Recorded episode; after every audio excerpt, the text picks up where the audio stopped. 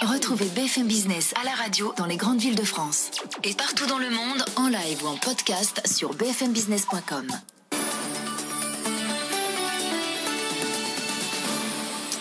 petit peu plus de 19h sur BFM Business. Euh, Stéphanie, on commence par l'élection américaine. hein. Évidemment, on a tous les yeux, tous les yeux focalisés sur l'Amérique qui est en train de voter.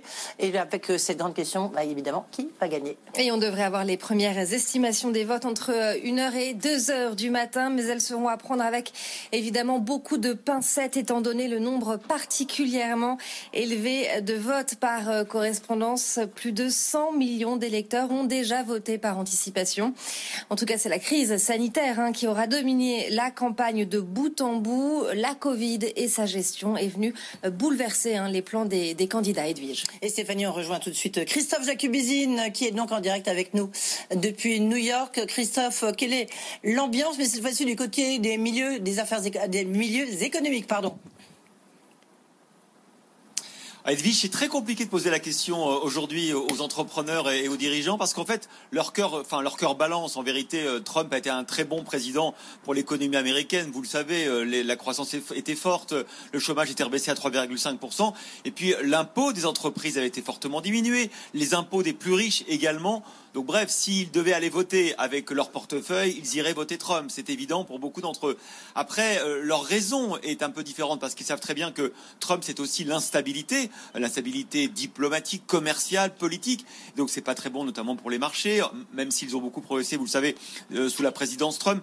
Et puis il y a surtout la gestion de la pandémie. Maintenant, la, la gestion de la pandémie devient, vous le savez, un problème économique et l'économie américaine ne se redressera pas durablement tant que cette deuxième vague, on parle même de troisième vague aux États-Unis, ne sera pas réglée sérieusement. Et donc, dans cette optique-là, euh, leur cœur balance plutôt pour Biden. Mais bon, Trump, Biden, d'ailleurs, les, programmes économiques sont assez différents, diamétralement différents sur le plan, vous savez, de la, fiscalité euh, des entreprises et des plus riches, sur le plan de- des relations commerciales avec euh, euh, les pays amis. Mais pourtant, euh, c'est pas l'enjeu majeur. L'enjeu majeur, c'est vraiment la gestion de la pandémie. Merci beaucoup, Christophe. Euh, Christophe Jacubizine, que vous retrouvez bien sûr demain matin sur BFM Business. Et les deux euh, candidats à la Maison Blanche proposent une vision euh, très différente hein, de l'Amérique de demain, notamment quand il s'agit de parler de, de climat ou encore de politique à adopter face aux hydrocar- hydrocarbures. Explication avec Delphine Liu. I would transition from the oil industry, yes. Je me détournerai progressivement de l'industrie pétrolière, oui. J'arrêterai parce que l'industrie pétrolière pollue considérablement et qu'elle doit être remplacée au fil du temps par les énergies renouvelables. Because it has to be replaced by renewable energy. La petite phrase de Joe Biden lors du dernier débat a mis en lumière à quel point le candidat démocrate était aux antipodes de Donald Trump sur le sujet des hydrocarbures. Le président américain a par exemple donné son feu vert à des forages massifs en Alaska, dans la plus grande zone naturelle protégée des États-Unis. Joe Biden lui promet de dépenser 2000 milliards de dollars sur quatre ans pour la transition énergétique. Mais attention, ils ne l'auront pas totalement avec l'industrie pétrolière, dont dépend l'économie de plusieurs États américains et qui emploie plus de 10 millions de personnes directement ou indirectement. Pas question pour lui d'interdire l'exploitation du gaz de schiste. Le candidat démocrate veut juste bloquer la délivrance de nouveaux permis d'exploitation. Reste qu'avec un baril à moins de 40 dollars, le pétrole de schiste n'est plus rentable. Les faillites se sont d'ailleurs multipliées dans le secteur ces derniers mois. Joe Biden fait donc le pari calculé de préparer l'après-pétrole. Delphine Liu et puis du côté européen, euh, les États attendent toujours de savoir si oui ou non est-ce qu'on aura un plan de relance européen. Oui, en cause les, le blocage des eurodéputés sur le prochain budget de l'Union européenne. Ils jugent que la recherche, l'éducation et la santé sont sacrifiés euh, pour financer le plan de relance et ils demandent une rallonge de 40 milliards d'euros, rallonge refusée jusqu'ici par les États membres. En France, même si le télétravail est une obligation, beaucoup d'entreprises refusent encore d'y avoir recours. Les partenaires sociaux, eux, négocient un accord national encadrant notamment la charge de travail ou encore les frais professionnels. Une première réunion se tenait aujourd'hui et un accord semble désormais à portée de main. Caroline Morisseau.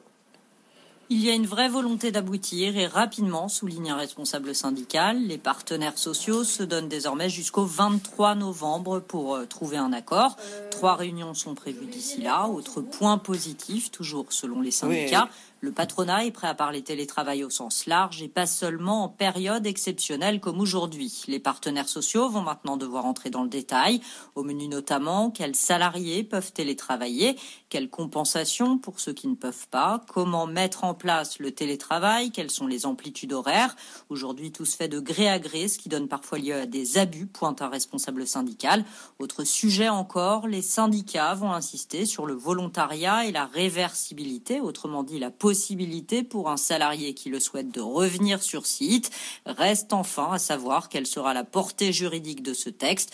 Le patronat insiste pour qu'il ne soit pas contraignant et que cela relève ensuite de la négociation au cas par cas en entreprise, ce que refusent pour l'instant les syndicats. Et du côté de l'actualité des entreprises, cette fois-ci, Veolia passe à la vitesse supérieure et veut lancer une OPA sur Suez. Le train est lancé et il ne s'arrêtera pas. Déclaration d'Antoine Frérot ce matin. Le patron de Veolia est déterminé à mener son projet coûte que coûte. Mathieu Pechberti. Veolia et Suez se livrent une guerre de tranchées par voie judiciaire. Le PDG de Veolia a écrit la semaine passée à son homologue de Suez ainsi qu'à ses administrateurs une lettre dans laquelle il demande à Philippe Varin de supprimer la fondation qui empêche Veolia de revendre les activités françaises de Suez. Entre les lignes, il menace les dirigeants de Suez de porter l'affaire devant la justice, nous explique une source. Une réponse aux plaintes lancées par Suez. Ces organisations syndicales ont obtenu la suspension de la vente des parts d'Engie à Veolia la justice considère que ces salariés auraient dû être saisis. Le jugement en appel sera rendu jeudi, mais il y a peu de chances qu'il change. La consultation des comités d'entreprise risque de durer jusqu'à six mois, pendant lesquels Veolia ne pourra faire valoir aucun droit chez Suez malgré ses 30%. Une autre procédure a été lancée contre la décision de l'autorité des marchés financiers qui n'a pas obligé Veolia à lancer d'OPA. La décision en appel n'interviendra pas avant trois ou quatre mois. Mathieu Pechbertier. On en parle dans un instant avec Henri Proglio, l'ancien patron justement de Veolia. C'est même lui qui a baptisé le groupe Veolia. Et tout de suite, on retourne aux États-Unis, on prend la direction de Wall Street. Avant d'aller à Wall Street, un détour par Paris. Le CAC termine en forte hausse ce soir, plus 2,4% à 4805 points. Sabrina, les indices américains sont en pleine forme hein, en ce jour d'élection présidentielle. Ah oui, belle séance là Wall Street pour les marchés américains avec euh, de belles progressions, qui, des indices qui évoluent actuellement sur les plus hauts niveaux de la tendance de la séance, au-dessus des 11 000 points pour l'indice Nasdaq par exemple, qui grimpe de tout juste 2% actuellement. L'indice Dow Jones de son, de son côté prend également 2%, 27 461 points. Quant au S&P 500, c'est un gain d'1,9% pour l'indice, 3 372 points après avoir déjà bien grimpé sur la séance d'hier. Wall Street euh, qui parie sur le scénario d'une vague bleue, à savoir une victoire de Joe Biden et une prise de contrôle du Sénat euh, par euh, les démocrates, ce qui favoriserait un plan euh, de relance beaucoup plus généreux. Si on regarde les valeurs qui se distinguent aujourd'hui, belle performance tout particulièrement des valeurs financières. Goldman Sachs plus 4%, JP Morgan prend un petit peu plus de 3%, même les valeurs technologiques qui étaient un petit peu la traîne la semaine dernière, qui a été chahutée, sont en progression, hein, puisque vous avez Apple qui grimpe de pratiquement 2%, euh, également Google ou euh, Facebook euh, qui affichent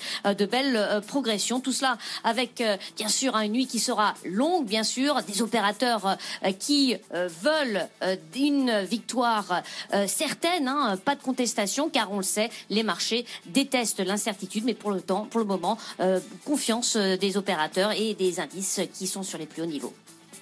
Merci beaucoup euh, Sabrina. On vous retrouve vous aussi jusqu'à minuit. Vous serez avec nous pour suivre cette élection américaine. Euh, Stéphanie Colo vous retrouve tout à l'heure. Dans... Protect your dream home with American Family Insurance.